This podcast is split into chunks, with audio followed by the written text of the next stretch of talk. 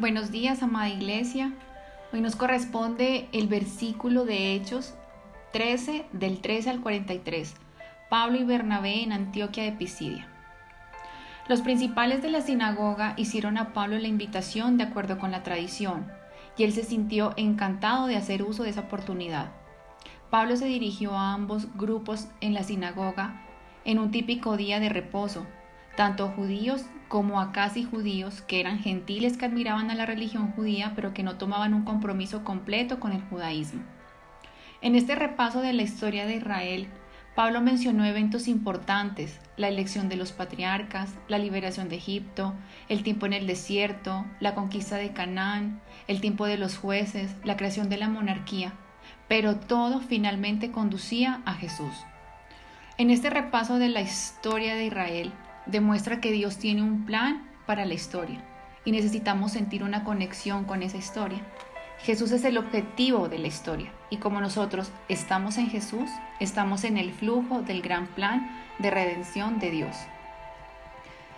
En Hechos 13, 24, 29, el versículo dice, usando los ejemplos de Juan el Bautista y los gobernantes judíos, Pablo muestra cómo la gente recibió y rechazó a Jesús. Juan el Bautista respondió a Jesús de la manera correcta, de la manera que todos deberíamos eh, responderle. Él preparó a los corazones de otros para Jesús y vio a Jesús por lo que realmente era. Juan sabía que Jesús era aquel más grande que todos los demás. Él sabía que Jesús era mucho más que un maestro, era el Señor Dios a quien todos debemos responder. Muchos habitantes de Jerusalén y sus gobernantes no conocían a Jesús, Aquellos que no conocían las escrituras rechazan a Jesús y lo entregaron a Pilato para ser ejecutado. Esto era verdad, incluso cuando ellos vivían en Jerusalén y eran gobernantes entre los judíos, por lo tanto Jesús fue ejecutado y puesto en el sepulcro. Pablo predicó al Jesús resucitado. Él hizo lo mejor que pudo para pelear contra Dios, el hombre, incluso para matarlo, mas Dios fue más grande que el pecado y la rebelión del hombre, y Jesús se levantó de la tumba triunfando sobre el pecado y la muerte. Mas Dios le levantó de los muertos. Aquí simplemente se declaró la verdad, sin embargo, también se ofreció evidencia de testigos presenciales.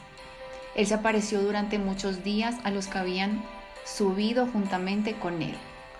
Por medio de Jesús se os anuncia perdón de pecados la promesa es que debido a quien es Jesús y lo que hizo por nosotros, se nos ofrece libremente el perdón en Jesús. Podemos ser justificados de todo aquello de que por la ley de Moisés no pudisteis ser justificados. Nunca podremos justificarnos a nosotros mismos delante de Dios. Al pensar así, asumiríamos que Dios califica en una curva, una medida que cambia de acuerdo con las debilidades humanas. Pensar así también nos da la gloria de nuestra propia salvación en vez de simplemente decir, porque por gracia sois salvos por medio de la fe, y esto no de vosotros, pues es don de Dios, no por obras, para que nadie se gloríe. Efesios 2 del 8 al 9. Algunos se niegan a aceptar la salvación de Jesús en el lugar secreto de su corazón, porque quieren una salvación creada por ellos mismos, quieren ser salvados a la antigua, quieren ganársela. En Jesús es justificado todo aquel que cree, Jesús no solo nos perdona, sino que también hemos sido justificados por Él. El perdón se encarga de la deuda del pecado, pero la justificación pone un crédito positivo en nuestra cuenta de Dios, ante Dios. Mirad pues, la advertencia es que si no aceptamos a la persona y a la obra de Jesús con toda nuestra vida, somos menospreciadores que desapareceremos. Cuando salieron ellos de la sinagoga de los judíos, los gentiles le rogaron que, el siguiente día de reposo les hablasen de estas cosas. Tanto los judíos como los gentiles en la sinagoga respondieron positivamente. Sin embargo, Lucas observó una respuesta aún mayor de parte de los gentiles presentes. Debemos asumir que muchos de ellos creyeron por dos razones. Primero, porque muchos de los judíos y de los prosélitos piadosos siguieron a Pablo y a Bernabé, hubo un interés continuo en un mensaje.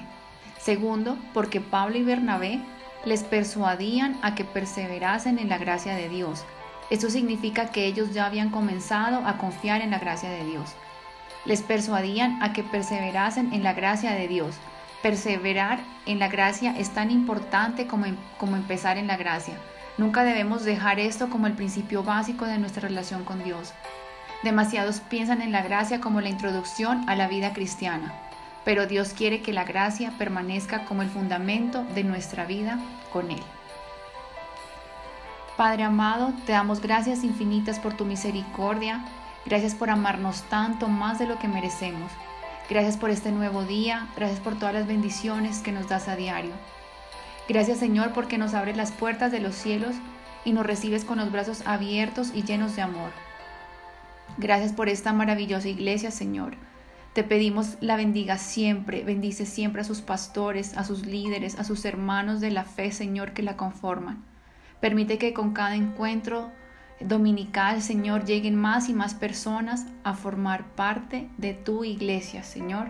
Amén. Amén.